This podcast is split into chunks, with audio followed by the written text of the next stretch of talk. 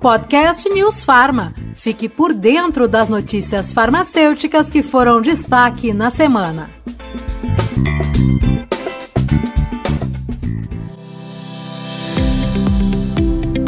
Olá, seja muito bem-vindo, seja muito bem-vinda ao nosso último podcast do mês de agosto. Nesta edição, eu, Murilo Caldas, e a Denise Coelho estamos de volta das nossas férias e nós vamos trazer, a partir de agora para você, os assuntos que repercutiram no setor farmacêutico nos últimos dias. Como vai, Denise? Tudo bem? Tudo ótimo, Murilo. Já estava sentindo falta de me atualizar aqui com as informações da farmácia. E tem muita coisa interessante para a gente apresentar para você que nos acompanha. E vamos lá então ao nosso giro de notícias.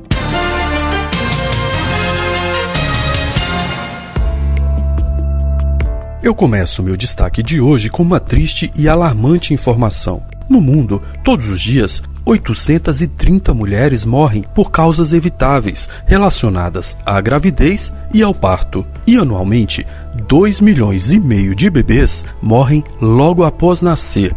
Os dados são da Organização Mundial da Saúde. No Brasil, essa tragédia foi agravada pela pandemia, com registro de 38 óbitos maternos por Covid-19 a cada semana, somente em 2021. Segundo o Observatório Obstétrico Brasileiro, a maioria das mortes durante a gravidez decorre de causas que poderiam ter sido evitadas. Por isso, 37 entidades, entre elas o Conselho Federal de Farmácia, se uniram e criaram a Aliança Nacional para o Parto Seguro e Respeitoso. E eu separei aqui um trecho da live de lançamento dessa ação com a fala do presidente da Sociedade Brasileira para a Qualidade do Cuidado e Segurança do Paciente, a Sobrasp. A entidade é uma das coordenadoras da iniciativa e o médico Victor Grabois destacou que a complexidade desses problemas no Brasil exige união de forças.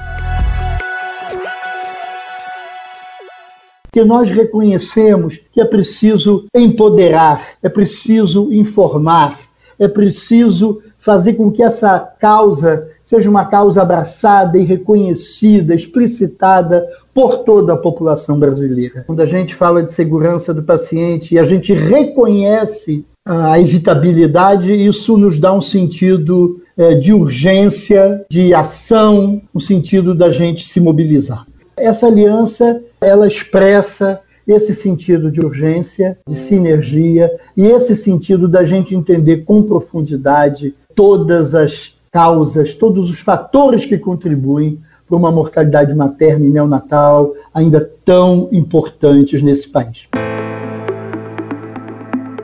Murilo, eu acompanhei essa live que teve mais de duas horas, em que alguns representantes das entidades que firmaram a aliança falaram sobre esse problema.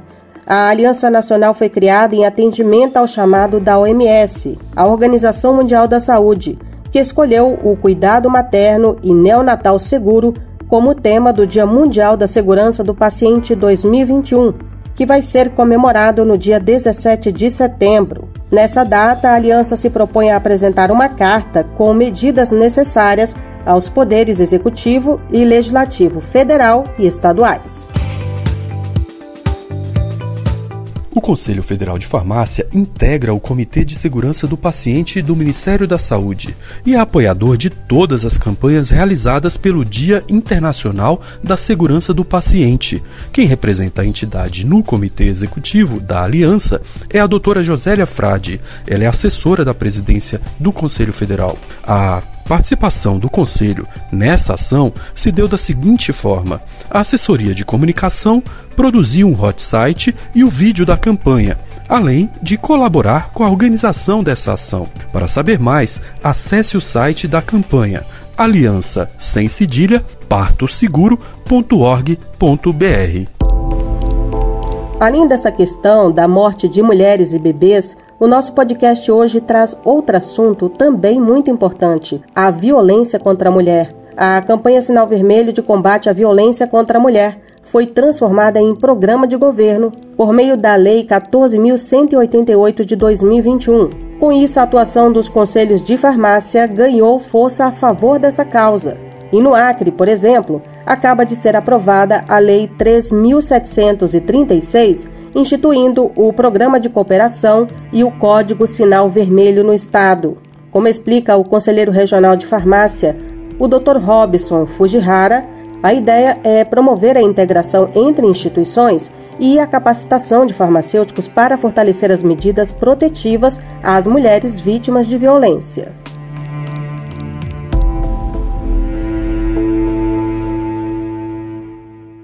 Nosso papel social vai além da promoção em saúde. Nós iremos dar a proteção às mulheres e garantir que elas tenham os cuidados que realmente precisam.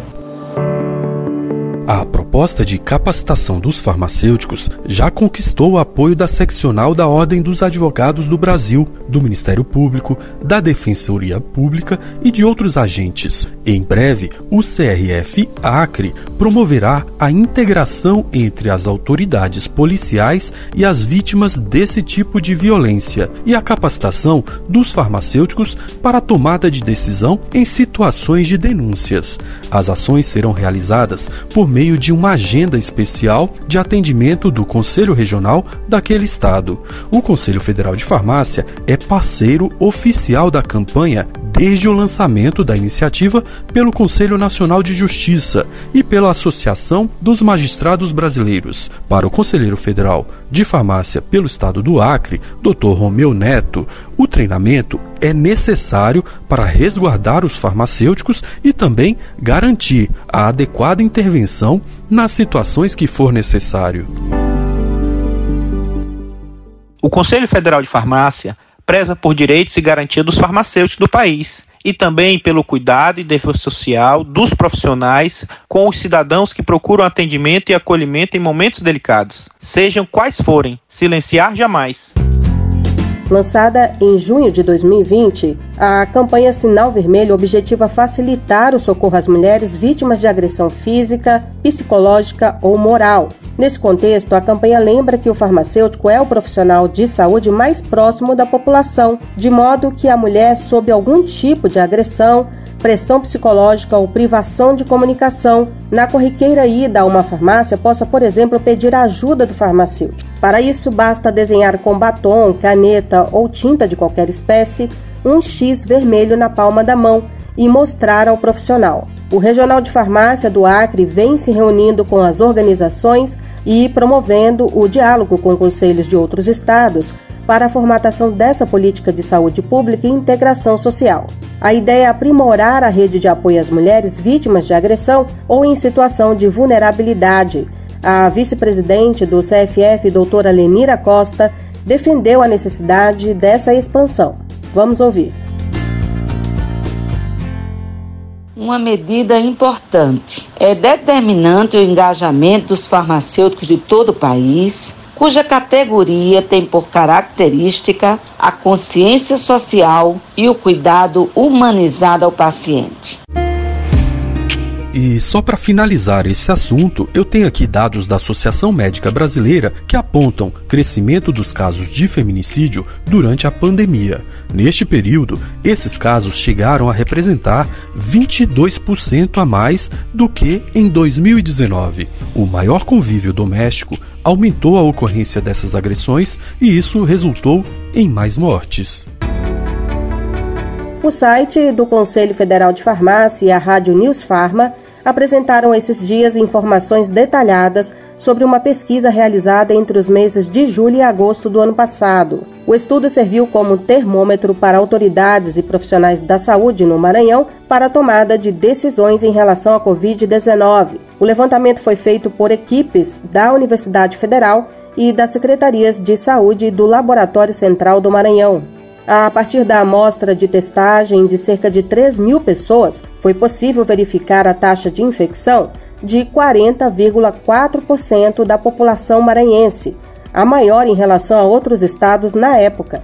Entre os indivíduos que tiveram teste positivo para o coronavírus, foi possível observar que 72,4% relataram não ter precisado procurar atendimento nos serviços de saúde. 8,6% disseram não ter conseguido atendimento, enquanto 1,9% informou ter sido internado por mais de 24 horas. Nessa matéria, o secretário estadual de Saúde do Maranhão, Carlos Lula, afirma que o inquérito teve um papel fundamental no acompanhamento da real situação.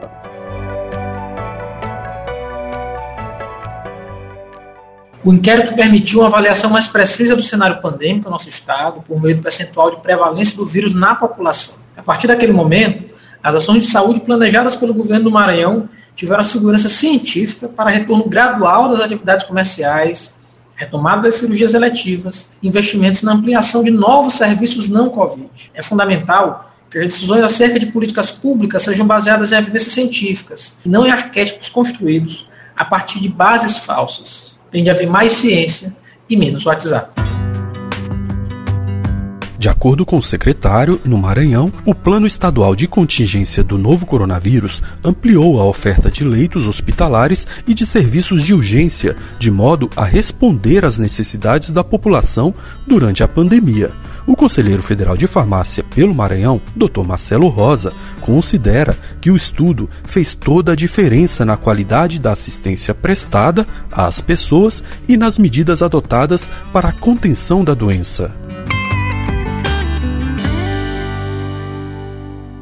Esse inquérito fez toda a diferença na qualidade da assistência prestada às pessoas e nas medidas adotadas na contenção da doença. Farmacêuticos, médicos, fisioterapeutas, enfermeiros, dentistas e tantos outros profissionais de saúde estiveram na ponta apurando informações de gênero, contexto social, população e tudo sobre sintomas como fadiga, dor muscular, dor de cabeça, febre, alteração de paladar, olfato apresentados pelos indivíduos alcançados. Esta pesquisa foi uma maneira de manter o alerta de saúde e auxiliar na tomada de decisões com mais agilidade diante do vírus tão infeccioso e que ainda vem causando muita dor no Brasil e no mundo. Quer saber mais sobre os dados desse estudo? Confira no site da rádio no www.newsfarma.org.br e com mais detalhes ainda no site do Conselho no www.cff.org.br. Para fechar o nosso podcast de hoje, Denise, eu trago aqui uma notícia de interesse, principalmente dos farmacêuticos que desejam prestar concurso público. Na semana passada, integrantes da Comissão Parlamentar do Conselho Federal de Farmácia se reuniram com a ministra da Agricultura, Tereza Cristina, para discutir pautas relacionadas à profissão farmacêutica na agropecuária. A pauta principal foi o concurso para Auditor Fiscal Federal Agropecuário, carreira que oferece oportunidades para farmacêuticos. Há previsão de abertura de 20 vagas, mas ainda não há uma estimativa de data. Foi solicitada à ministra agilidade no processo, considerando a necessidade de novos profissionais para dar continuidade às demandas reprimidas do Ministério. É verdade, Murilo, eu acompanhei isso daí. A comissão de representantes do CFF foi muito bem recebida pela ministra, que se mostrou aberta a trabalhar junto com o Conselho, inclusive, com novas agendas de reuniões para tratar de assuntos de interesse da categoria farmacêutica, devido à importância do trabalho desses profissionais no Ministério da Agricultura. Foi o que nos falou a conselheira federal de farmácia pelo estado do Mato Grosso do Sul, a doutora Márcia Saldanha. Comissão de representantes do Conselho Federal de Farmácia foi muito bem recebida pela ministra de Agropecuária, Tereza Cristina, que se mostrou aberta para trabalhar junto com a instituição, inclusive com novas agendas de reuniões para tratar de assuntos de interesse da categoria farmacêutica, devido à importância do trabalho desses profissionais no mapa. A conselheira Márcia Saldanha foi uma das integrantes da comissão parlamentar que participaram da visita, juntamente com a doutora Marta Franco Ramos, conselheira federal pelo estado do Tocantins, e a doutora Gilcilene Ochaer, presidente do Conselho Regional de Farmácia do Distrito Federal. O interesse do Conselho Federal no concurso tem como foco a ampliação da participação dos farmacêuticos nesta área. Hoje, a categoria já está representada por mais de 50 profissionais. A carreira somente foi regulamentada no ano 2000.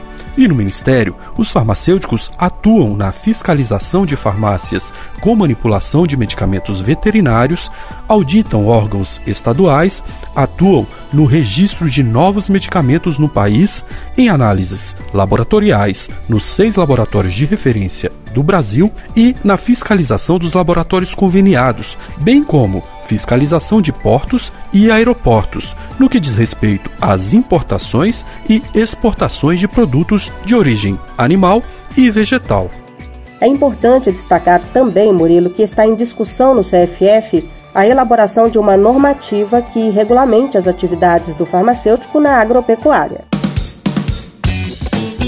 Então é isso. Ficamos por aqui com os nossos destaques entre as principais notícias do setor farmacêutico dos últimos dias. A sonorização é de Marcelo Bonora. Quer ouvir de novo? Você pode encontrar o nosso podcast nas principais plataformas de áudio e no site da Rádio News Farma. Lá também é possível baixar e compartilhar. E semana que vem tem mais. Até lá! Até lá, uma excelente semana para você que nos acompanha. Podcast News Farma. Fique por dentro das notícias farmacêuticas que foram destaque na semana.